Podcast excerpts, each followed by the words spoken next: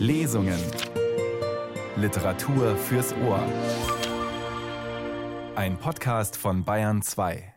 Ja, und die Radiotexte am Sonntag heute mit einem ziemlich umwerfenden Roman einer Autorin, auf die sich in ihrem Heimatland Kolumbien gerade mehr und mehr Frauen berufen, von der man aber in Deutschland bisher so gut wie nichts gehört hat.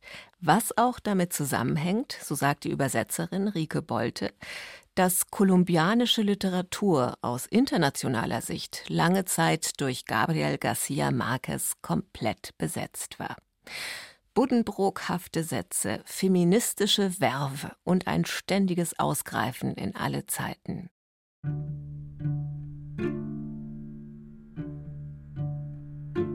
Ich freue mich auf eine Ausgabe zu Marvel Moreno im Dezember Der Wind.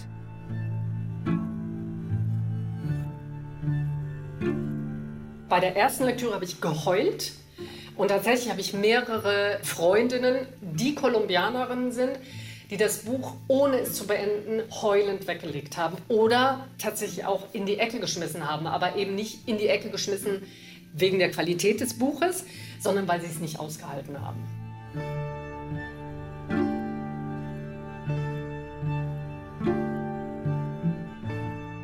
Hör bloß auf zu heulen, sonst bringt er uns beide um.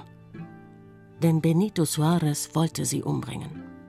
Er verkündete es brüllend, während er das verwaiste Haus durchkämmte, gegen die Möbel trat und sie, Lina, als Missgeburt verfluchte. Womöglich war es dieser so wutentbrannt herausbrechende rohe Ton, der in Lina das Bild des Hundes aufsteigen ließ. Der rassen- und namenlose Hund bellte nie. Doch in seinem Schweigen lag dieselbe Fähigkeit zum Hass, dieselbe Mordlust wie die des Mannes, der nun gegen das Sideboard trat, hinter dem sie Dora den Mund zuhielt, um sie am Schreien zu hindern. So dachte sie an den Hund, aber nicht mit der Bestürzung, die sie empfand, als sie mit dem Stuhl auf die Schulter von Benito Soares eingedroschen hatte, sondern kühl, mit einer plötzlichen Geistesgegenwart, über die sie sich selbst später noch wundern würde. Das heißt, als sie ihrer Großmutter erzählte, wie sie die Veranda entlang gehuscht war, weil das wirre Gestammel aus Flüchen gerade abebbte und zu dem Baum hinüberlief, an dem der Hund angekettet war. Wie sie diesen am Halsbandring hinter sich hergezogen und nach Benito Soares Ausschau gehalten hatte, bis sie ihn auf dem Flur neben dem umgestürzten Stuhl antraf. Ebenso verwundert, nein, noch verwunderter aber war sie, als die Großmutter bemerkte, ich kann mir allerdings nur allzu gut vorstellen, wie du diesen verdammten Hund packst, um ihn Benito Suarez auf den Hals zu hetzen.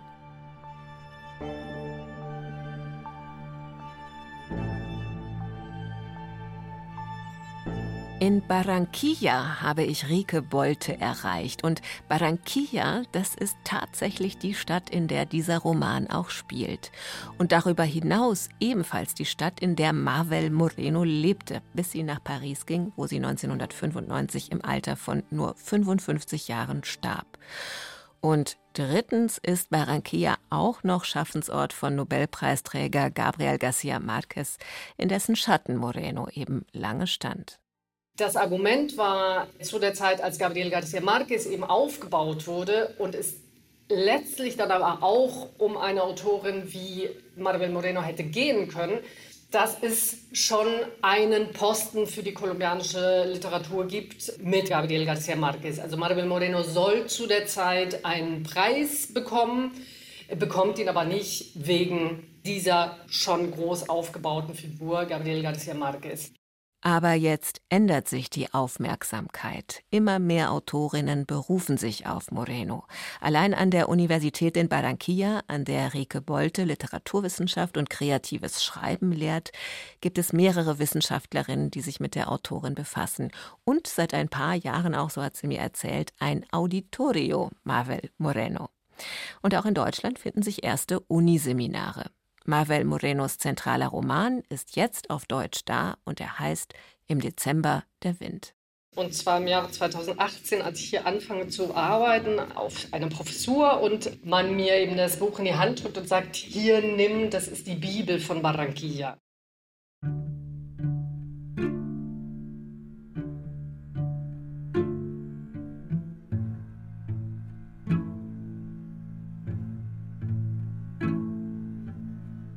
Dora ist eine Figur, da pocht irgendwie jede Zelle unter Sinnlichkeit.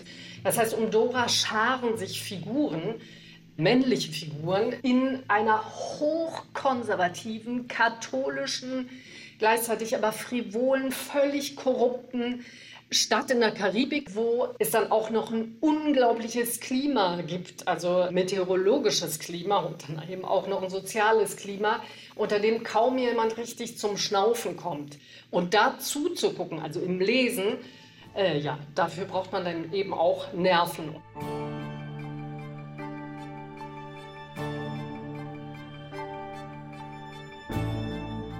Dora ist eine von drei Frauen, deren Schicksale im Dezember der Wind erzählt. Alle Töchter einer elitären Oberschicht im Barranquilla der 1940er und 50er Jahre. Alle werden sie am Patriarchat kaputt gehen. Und von Dora ist gleich mehr zu hören in unserer Lesung mit Katja Amberger. Wie Dora sind auch Catalina und Beatrice jeweils auf eigene Art Persönlichkeiten großer Kraft. Sie alle begehren auf und sie sind gleichzeitig selbst Teil des Systems Patriarchat, das alles durchdringt. Männer und Frauen, Erziehung, Religion, Rebellion und Sex. Es gibt aber natürlich auch immer diese Stereotype, dass in der Karibik die Frau in Anführungsstrichen besonders sinnlich sei.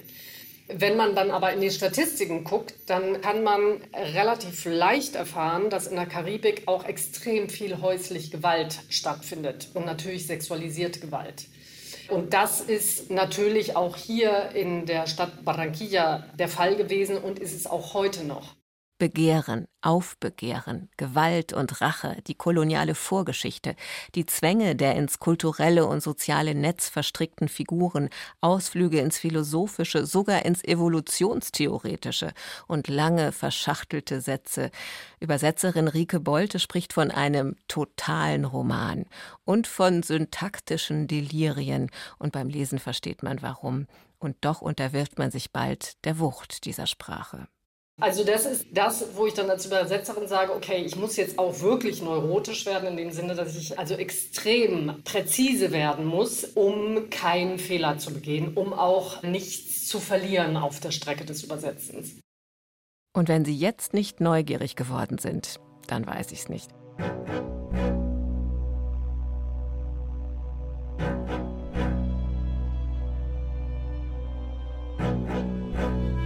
Tauchen Sie ein kleines bisschen ein in diesen bemerkenswerten und auch bemerkenswert gut übersetzten Roman mit der Lesung von Katja Amberger in der Regie von Irene Schuck. Lina spielt da noch eine Rolle. Das ist die Figur, die alle Geschehnisse beobachtet und verknüpft. Sie wird Barranquilla am Schluss verlassen, so wie auch Marvel Moreno das tat. Aber bis dahin wird unglaublich viel passieren in Im Dezember der Wind. Lina kannte ihn nur zu gut. Sie hatte ihn an einem Karnevalssamstag unter eher ungewöhnlichen Umständen kennengelernt, wenngleich dieses Adjektiv, das von Lina sehr bewusst und mit dem Zweck verwendet wurde, nicht der Übertreibung bezichtigt zu werden, als sie ihrer Großmutter von dem Vorgefallenen erzählte, in keiner Weise der ungeheuerlichen Art gerecht wurde, mit der Benito Soares ihr erschienen, in ihr Leben eingebrochen war und sich darin eingenistet hatte denn von diesem Augenblick an, und nicht nur wegen ihrer Freundschaft zu Dora, zweifelte Lina nicht im geringsten daran, dass ihr dieser Mann mehr als einmal über den Weg laufen und dabei immer wieder dieselbe Verwunderung und manchmal auch dieselbe eiskalte Wut auslösen würde wie damals, als sie sah, wie er seinen Studebaker an der Ecke abstellte, ausstieg und dann Dora hinterherrannte, die bereits den Wagen verlassen hatte und mit blutverschmiertem Gesicht blindlings auf die Eingangstür ihres Hauses zustürzte. Lina brauchte eine ganze Weile, bis sie das Ausmaß des Geschehnisses wirklich begriffen hatte. Sprich, sie wusste nicht, dass die schlichte Tatsache, Zeugin dieser Szene geworden zu sein, sie verändert oder, genauer gesagt, jenen Mechanismus in ihr in Gang gesetzt hatte, der sie auf unwiderrufliche Weise verändern würde. Sie würde es erst später, im Laufe der Jahre überhaupt ansatzweise begreifen, als sie feststellte, dass ihr Gedächtnis jedes Detail dieses Karnevalssamstags, an dem sie Benito Soares zum ersten Mal begegnet war, gespeichert hatte. wie der blaue Studebaker scharf an der Straßenecke ihres Hauses bremste, wie sie fassungslos aus dem Fenster im Esszimmer starrte, wo sie an dem Mahagonitisch saß, der Platz für zwölf Menschen bot, darauf ihre Hefte und die Rolle mit dem Pergamentpapier, das sie gerade zugeschnitten hatte, um darauf eine Karte Kolumbiens mit Flüssen und Bergen zu zeichnen. Daneben Radiergummi und Tuschefass, weiterhin das Häufchen Sand, das sie dorthin zu kleben beabsichtigte, wo sich die Berggipfel zu Vulkankratern öffneten. Immer würde sie sich daran erinnern, wie ihr die Füllfeder aus der Hand fiel und die gewachste Tischplatte beschmutzte. Dann Doras verzweifeltes Herumirren, wie Benito Suarez sie schließlich im Garten einholte und ihr eine weitere Ohrfeige verpasste, in dieses vom Blut schon unkenntlich gewordene Gesicht. Und wie sie dann beide, Dora und sie selbst, zum Eingang rasten. Dora weiterhin durch den Garten und sie über die Veranda, um die Tür aufzureißen und wie sie dann schlagartig mit einem Stuhl auf Benito Suarez eindrosch. Nicht um ihm den Zugang zu versperren, denn er hatte die Eingangshalle bereits durchquert, und sein Gesicht zeigte eine solche Entschlossenheit, dass ihn zurückzudrängen unmöglich schien, sondern um sich ihm in den Weg zu stellen. Ja, es zeigte Verblüffung, als sein Blick auf dieses dreizehnjährige Mädchen traf, das soeben einen Louis-Stuhl auf seiner Schulter zerschmettert hatte und zu ihm sagte: ich habe den Hund losgelassen. Gleich ist er hier und wird sie in Stücke reißen. Die Verblüffung und auch der Schlag, womöglich gar der Schmerz, das war es, was ihn aufhielt. Die Sekunden, daran würde sich Lina erinnern, in denen sie nach Doras Hand greifen und sie die Veranda entlang bis zum Esszimmer fortzerren konnte, um sich dort mit ihr hinter dem Sideboard zu verstecken wo sie sich als Kind immer verkrochen hatte, wenn ihre Großmutter mit dem verhassten Magnesiumpräparat hinter ihr her war. Die japsende, mit einem Mal schweißgebadete Dora, die das Gesicht gegen ihre Beine presste, das klebrige, ihre Blue Jeans besudelnde Blut. Und, wie Lina zu ihr gesagt hatte, Hör bloß auf zu heulen, sonst bringt er uns beide um. Denn Benito Suarez wollte sie umbringen. Er verkündete es brüllend, während er das verwaiste Haus durchkämmte, gegen die Möbel trat und sie, Lina, als Missgeburt verfluchte. Sie hatte ihn brüllen hören, als er im Esszimmer aufgetaucht und mit einem Handstreich all ihre Hefte auf den Boden gefegt hatte. Hatte seinen keuchenden Atem gehört, diese Stimme, die so fern alles Menschlichen klang und, wie ihr schien, dem Gestöhne eines Tieres glich, das wie wild geworden wortähnliche Laute auszustoßen versuchte. Womöglich war es dieser so wutentbrannt herausbrechende rohe Ton, der in Lina das Bild des Hundes aufsteigen ließ. Nicht, dass der Setter, die trotzdem wie von der Tarantel gestochen im Patio losbellten. Der rassen- und namenlose Hund bellte nie. Doch in seinem Schweigen lag dieselbe Fähigkeit zum Hass, dieselbe Mordlust wie die des Mannes, der nun gegen das Sideboard trat, hinter dem sie Dora den Mund zuhielt, um sie am Schreien zu hindern. So dachte sie an den Hund, aber nicht mit der Bestürzung, die sie empfand, als sie mit dem Stuhl auf die Schulter von Benito Soares eingedroschen hatte, sondern kühl, mit einer plötzlichen Geistesgegenwart, über die sie sich selbst später noch wundern würde. Das heißt, als sie ihrer Großmutter erzählte, wie sie die Veranda entlang gehuscht war, weil das wirre Gestammel aus Flüchen gerade abebbte und zu dem Baum hinüberlief, an dem der Hund angekettet war. Wie sie diesen am Halsbandring hinter sich hergezogen und nach Benito Soares Ausschau gehalten hatte, bis sie ihn auf dem Flur neben dem umgestürzten Stuhl antraf. Ebenso verwundert, nein, noch verwunderter aber war sie, als die Großmutter bemerkte, ich kann mir allerdings nur allzu gut vorstellen, wie du diesen verdammten Hund packst, um ihn Benito Suarez auf den Hals zu hetzen. Dabei hatte Lina schon lange vor diesem Ereignis, das sie als erstes Scharmützel bezeichnen sollte, es würde derer so viele geben, dass Lina sich schließlich daran gewöhnte, in diesem Mann einen natürlichen Feind zu sehen, der durch die Vorhersehbarkeit seiner Reaktionen beinahe harmlos wurde und den sie auf eine ihr selbst unerklärliche Weise mochte, ohne deswegen aufzuhören, ihn als Feind zu betrachten. Sie hatte ansatzweise zu verstehen versucht, was für ein Typ Benito Soares war. Sie hatte jede einzelne seiner qualvollen Begegnungen mit Dora verfolgt, war sie doch seit dem Eintritt in die Schule von La Enseñanza deren Vertraute. Als Dora beschlossen hatte, womöglich angetrieben von einem allzu frühen Mutterinstinkt, sie unter ihre Fittiche zu nehmen. Ein ganzes Jahr lang hatte sie sie wie eine Glucke verteidigt, ihr im Schulbus stets eifrig einen Platz neben dem Fenster freigehalten oder sie zu sich auf den Schoß genommen. Dann jedoch begannen die Dinge sich zu ändern, denn während sie selbst in die erste, zweite und dritte Grundschulklasse kam, musste Dora die vierte Klasse erneut wiederholen. Und da trafen sie sich, sie acht und Dora elfjährig. Und ihre Beziehung kehrte sich allmählich um, als Lina begriff, dass sie, wenn sie Dora aus der Patsche helfen wollte, ihr in den Prüfungen beispringen, ihre Aufsätze schreiben, ihr ein ums andere Mal das Dividieren erklären und sie anrufen musste, um zu kontrollieren, ob sie auch brav ihre Hausaufgaben gemacht hatte. Tatsächlich schaffte sie es unter Anwendung von Tricks und Strenge schließlich, sie bis in die zweite Oberstufenklasse mitzuschleifen. Jenes Schuljahr, in dem all ihre Bemühungen zunichte gemacht wurden, denn Dora flog in La Enseñanza raus, weil sie ein von einem Jungen über die Schulmauer zu ihr herübergeworfenes Bonbon aufgehoben hatte.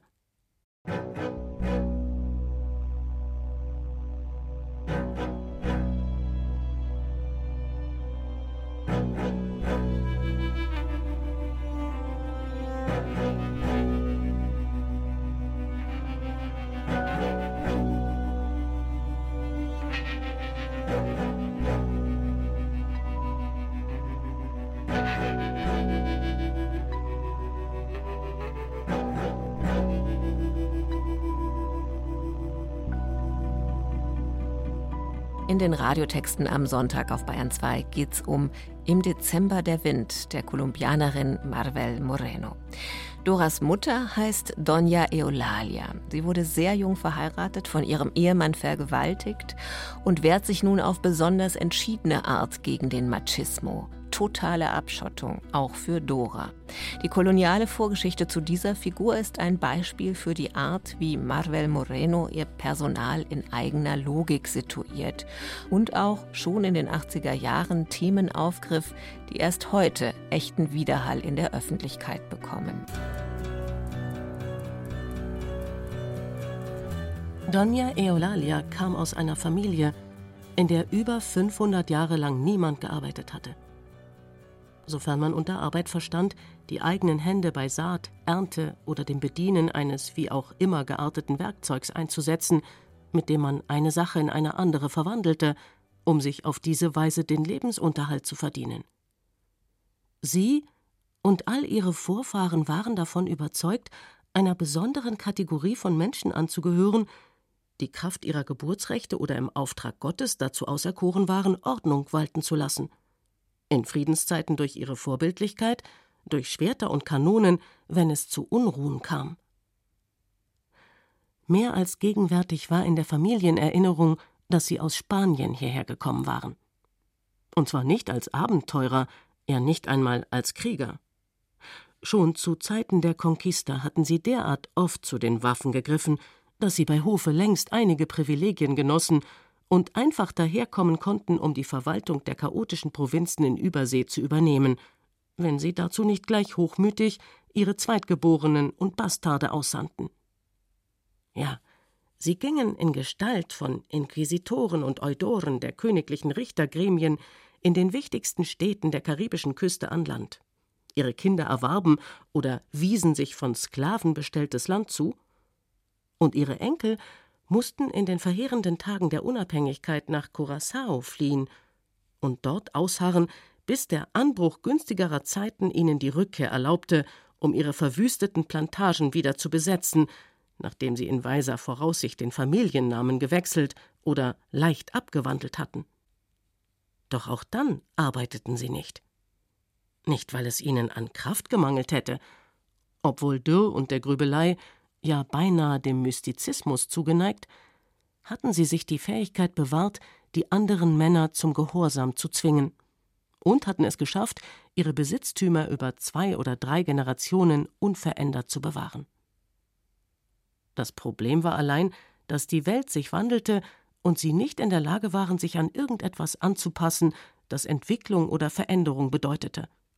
An nichts, was einen Wandel jener Werte mit sich brachte, die ihnen seit so langer Zeit als Anhaltspunkt dienten, als Spiegel, in dem sie ihre Identität erkannten oder wiederherstellten. Einer dieser Werte hielt sie auf instinktive Weise von der Arbeit fern, die zwar schon immer entwürdigend gewesen war, aber in diesen gottlosen, von Sonne, Sturzregen und Raubtieren geplagten Gebieten die Menschen so auszulaugen schien, bis jede Form von Intelligenz und Würde aus ihnen gewichen war.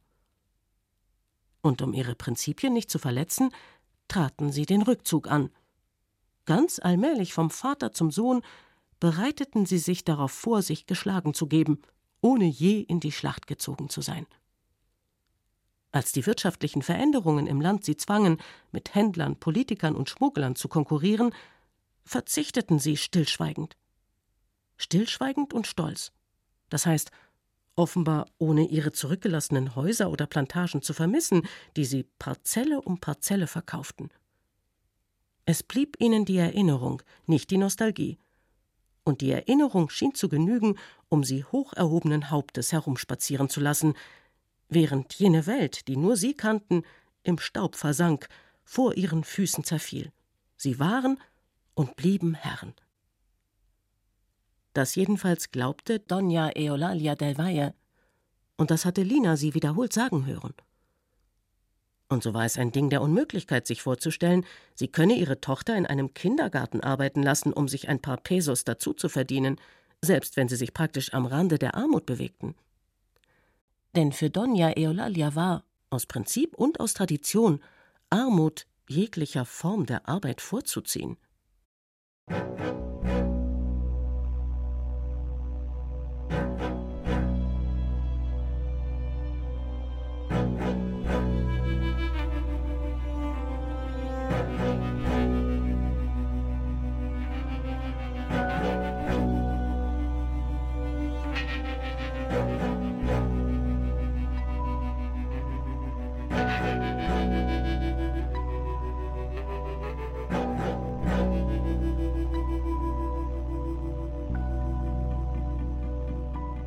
Schon damals hatte ihre Großmutter Benito Suarez gekannt. Das heißt, sie hatte ihn einmal gesehen, kurze Zeit nach diesem Karnevalssamstag, an dem Benito Suarez bei ihnen ins Haus eingedrungen war und sie, Lina, als Missgeburt beschimpft hatte. Ihre Großmutter hatte damals einen Tischler kommen lassen, damit er einen Kostenvoranschlag über die Reparatur der von Benito Suarez kaputtgetretenen Möbel anfertige und hatte letzterem danach eine kurze Mitteilung zugehen lassen, in der sie ihn dazu einlud, am Donnerstagabend um sechs Uhr bei ihr vorbeizukommen, damit er sich, wie sie schrieb, entschuldigen und direkt mit dem Tischler ins Benehmen setzen könne. Die knappe Mitteilung, die auf diesem feinen weißen Papier verfasst war, das sich die Großmutter aus England kommen ließ und mit ihren in goldenen Lettern gefassten Initialen versehen war, sprach in einem strengen, aber höflichen Ton eher einen Befehl als eine Einladung aus. Und doch erschien Benito Soares an jenem Abend pünktlich zu der Verabredung. Vom Esstisch aus, an dem sie ihre Hausaufgaben erledigte, sah Lina draußen einen üppigen Strauß aus Gladiolen, Rosen, Nelken und Immortellen den Bordstein entlang herankommen, darunter eine makellose weiße Hose und zwei ebenso weiße Schuhe mit derben Gummisohlen. Als die Tür geöffnet wurde, tauchte inmitten der Blumen das strahlende Gesicht von Benito Soares auf. Ohne sie auch nur ein Wort sagen zu lassen, begrüßte er die Großmutter mit einem festen Händedruck, verbeugte sich vor ihr und verlor sich in Entschuldigungen, stellte, ohne kaum einen Blick auf die Rechnung des Tischlers geworfen zu haben, einen Scheck aus und ließ sich in einen Schaukelstuhl fallen, um mit ihnen zu plaudern. Er machte den Anschein, glücklich zu sein. Er war frisch rasiert und roch nach Kölnisch Wasser. In seinem schönen, kantigen Gesicht funkelten klug die Augen. Zwei Stunden lang erzählte er leidenschaftlich von seiner Arbeit als Chirurg und den Romanen D'Annunzios. Anschließend ging es um Politik, Philosophie, Musik. Immer wieder fiel die Wendung sich Respekt verschaffen. Die Großmutter beschränkte sich darauf, ihm zuzuhören, stellte ihm ab und an eine dieser beiläufigen, scheinbar unschuldigen Fragen, die ihr jedoch, dank eines nur ihr bekannten Tricks, halfen, den Charakter eines Menschen zu erkennen. Als er sich verabschiedete, begleitete ihn Lina zur Tür und bemerkte danach gegenüber ihrer nachdenklich dreinblickenden Großmutter Er ist intelligent, nicht wahr? Die Großmutter ließ sich Zeit mit der Antwort. Sie schien ganz und gar abwesend, sagte dann aber, als spräche sie von sehr weit her. Intelligent? Durchaus, ja. Vor allem aber ist er ein Mörder.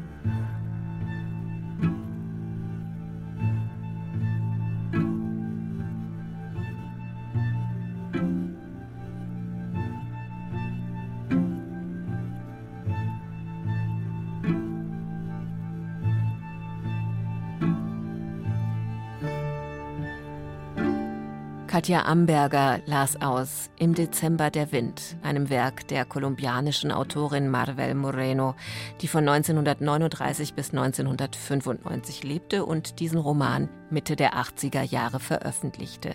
Jetzt wurde er erstmals aus dem kolumbianischen Spanisch ins Deutsche übertragen von Rike Bolte, die in dieser Ausgabe der Radiotexte auch zu hören war. Die Regie in dieser Sendung führte Irene Schuck, Technik Roland Böhm und Wolfgang Lösch. Der Roman ist erschienen im Wagenbach Verlag. Mit dessen freundlicher Genehmigung finden Sie all das auch im Podcast Lesungen. Danke, dass Sie wieder dabei waren. Fürs Team dankt Judith Heidkamp.